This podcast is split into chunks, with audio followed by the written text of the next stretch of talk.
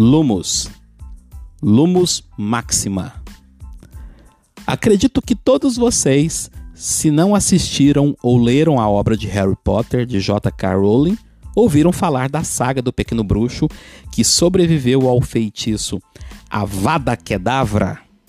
Sim, a pior das três maldições imperdoáveis, que faz com que um raio verde saia da varinha e atinja o alvo instantaneamente, matando sem deixar rastros ou sinais visíveis. A cicatriz de Harry é a única exceção. Ele também se tornou uma exceção por ser a única pessoa que já sobreviveu a essa maldição. É com base nessa alegoria que hoje eu vos apresento este 15 episódio do canal Doses de Gestão cujo título denominei de Líderes Dementadores Expecto Patronum. Mas antes, julgo importante falar um pouco sobre o que são dementadores e o que significa o termo expecto patronum. Segundo J.K. Rowling, a autora da obra, um dementador é um não ser, uma criatura das trevas que se alimenta da felicidade humana e pode chegar a consumir toda a sua alma. E o feitiço do patrono, conforme o termo já por mim conjurado, evoca uma força de energia positiva, uma manifestação mágica de felicidade e boa vontade que neutraliza a influência maligna dos tais dementadores.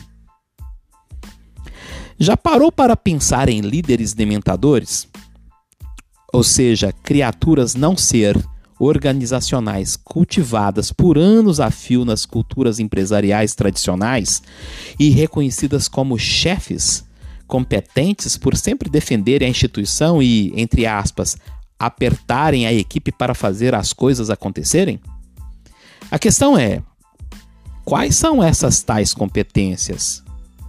Que resultados são estes, sempre oriundos do aperto? Se não nos enganamos, competências de líderes do futuro são cada vez mais alcunhadas pela diversidade, democracia, pela integridade, pela capacidade executora, pela inteligência emocional, a transformação, inovação, empreendedorismo. O líder do futuro é servidor dos membros da equipe, é um estrategista para não dizer outras tantas competências. E esses líderes devem cada vez mais estarem orientados por um planejamento, um propósito, uma missão, um desejo de longevidade e crescimento com uma estratégia anexada, fazendo certo as coisas, bem como fazendo as coisas certas. Ou seja, sendo eficiente, sendo eficaz e sendo efetivo. Líderes que não sabem priorizar vivem permanentemente em ação de pressão junto à equipe para que ela realize algo sem pensar, que neutralizam o potencial de pensar da equipe e não rever os processos de trabalho, hum, é muito complicado.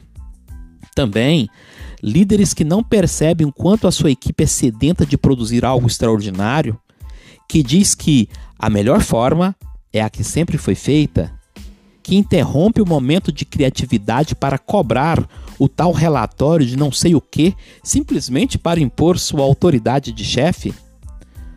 Líderes que se incomodam com membros felizes na equipe, que neutralizam sorrisos, castram a esperança de melhoria e respondem com a pergunta: Bom dia, por quê? Líderes que julgam a autenticidade e culturas diversas pela crença de impor o seu jeito X ou Y de ser, que eles julgam ser etiquetas empresariais? Líderes que perseguem silenciosamente e com sutileza os talentos que tentam brilhar? Essas características percebidas acabam por nos colocar com o seguinte questionamento, que divido aqui com o portal administradores.com. Como um líder tão incompleto e nocivo para a organização pode conquistar uma posição tão destacada?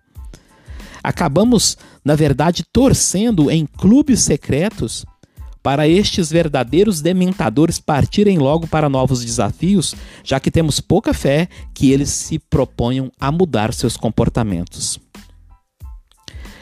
Líderes rancorosos, excessivamente burocráticos, rígidos em suas palavras e ações, separatistas de níveis hierárquicos e que usam a falsa ideia de fortalecimento do chão de fábrica, coisas do mecanicismo tayloriano. Esses líderes não colam mais. É importante entender que posições hierárquicas não são tão eficientes para gerar respeito. Os silos, cada vez mais combatidos pelas novas estratégias de transformação cultural, serão derretidos e consumidos pelo ecossistema feito vapor, que se esvai em forma mais volátil possível. Feito dementadores, esses líderes sugam as almas dos criativos, aqueles que geram novas ideias e se empolgam com a revolução das coisas. Precisamos combater o velho jeito de, de se fazer a gerência cenouras na ponta da vara, tapinhas nos ombros, medalhas de honra ao mérito, destaque ao funcionário do mês, reuniões mensais de agradecimento aos destaques e adjacências não impactam mais as novas gerações, ou melhor dizendo, as novas eras das diversas gerações. Repito, as novas eras das diversas gerações. A busca de solução de problemas e a liderança da execução é o sucesso proclamado. Chefes mandões, procrastinadores, terceirizadores de responsabilidades, prolixos, prolixos acadêmicos, sugadores de jovens talentos bem intencionados e ingênuos serão banidos não pelas direções das organizações, das empresas, mas pela própria natureza biológica do ecossistema organizacional. Não há lugar para pesos e incômodos, essa é a grande verdade. Não se questiona aqui as idades. A experiência é essencial e fundamental, é claro, que sempre estará a serviço do bem da evolução. Cada pouca e valiosa palavra ofertada por um líder experiente soará como um bálsamo, um incentivo, um reflexo às novas gerações como símbolos de valores inquestionáveis ao ecossistema organizacional. Mas, cuidado! Esta experiência é aquela que não se apega a símbolos, a nichos, a grupos conservadores do sempre foi assim. Se olharmos para os grandes exemplos de decanos de sucesso corporativo, veremos corpos maduros pela idade, com olhos brilhantes e espíritos entusiasmados de jovens. É disso que estamos falando. Assim, como mensagem de luz, proteção e estímulo aos jovens ou maduros talentos que emergem no mercado de trabalho, eu digo com muita convicção: expecto patronum. Ou, em bom goianês, se besta, sai pra lá, dementador. E para finalizar, recomendo: seja como Harry, sobreviva à maldição dos que tentam matar em você seus talentos, sua empatia, sua criatividade. Eu sou Dante Garcia, criador do DG Doses de Gestão.